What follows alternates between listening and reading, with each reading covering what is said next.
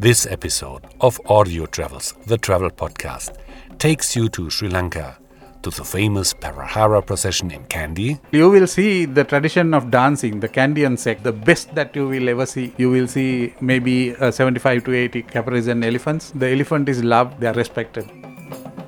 listen to the songs of the tea picking ladies in the highlands of Nuwara Eliya.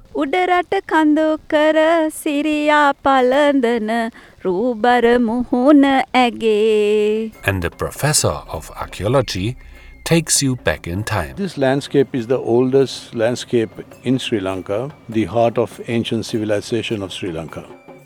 And you will find out why fans of the British rock band Duran Duran come to the island. They had a video, one of my favorite Duran Duran songs, Save a Prayer. They shot the video in a gorgeous place. Then it turned out to be Sri Lanka, and since that time, I wanted to come to Sri Lanka so much. You were listening to an episode of Audio Travels by Henry Barshett.